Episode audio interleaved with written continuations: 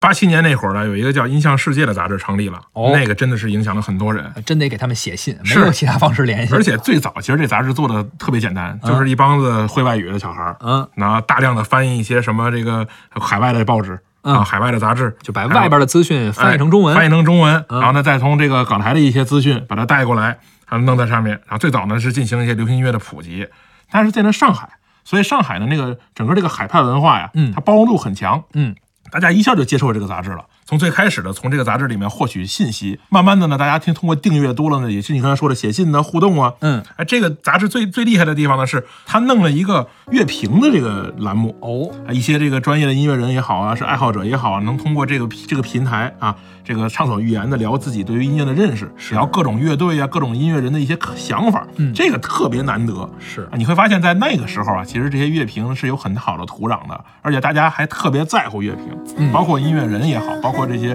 实力唱将也好，他们还很在乎说自己在这个杂志上自己被什么什么样的人说成什么样的什么样的话，就那会儿没有什么微博，你现在音乐人可以开个微博没错啊，你谁谁想去那儿说我好，没错我就可以去那儿而且说。那个时候呢，大家也比较单纯，就是对也没有想过说还能花钱找人说好 话。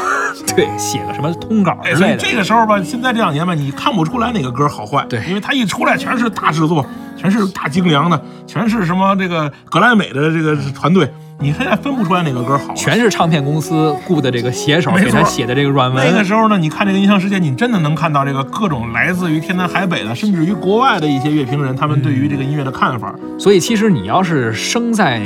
七零甚至六零年代，你要是八几年的时候，要已经三四十岁的时候是，你可能就干这个呢，啊没准儿你不不跟我这电台里边啊很有嘚吧可能我是干这个去了，直接去那儿写写啊乐评去了可。能给人回信的，咣咣的。你要是在那个时候，可能别人对你还得挺挺怕的，歌手是不是还得稍微得那个得 那在意着点儿？那肯定啊，那我那时候得经纪人得请我吃饭，不像现在，咱们就说点什么他们不好的，他们都不理我 们。可不嘛。哎呀，这个真是啊，其实也不是不理我们，嗯现在谁说他们不好，他们好像现在有一些艺人也都不太在意不。不，他们他其实不在乎于你说好还是说坏，哎嗯，只要有人说就行。啊就有话题就比没人关注强。没错啊。行了，一九八七年，哎呀，这个也是非常重要的一年。是没错，特别重要。啊，特别重要的一年，胡可飞出生了。哎这一年的经典的歌曲呢，我们也算是捋了一遍，是啊，啊可能有一些遗漏肯定有漏的，啊，但是呢，也就这样了。是因为这个每个人其实心里的评价体系也不一样，没错您来写一乐评，您来评一下八七年的音乐，是发表在这杂志上，嗯可能跟我们也不完全一样。对，没关系啊，可以给我们写信 哎可以给我们写信。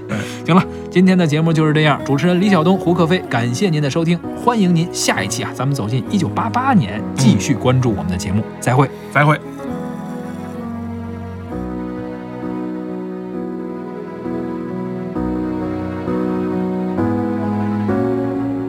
在很久很久以前，你拥有我，我拥有你。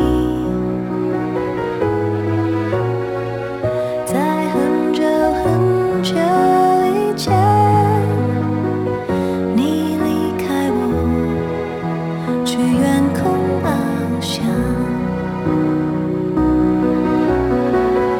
外面的世界很精彩，外面的世界很无奈。当你觉得外面的世界很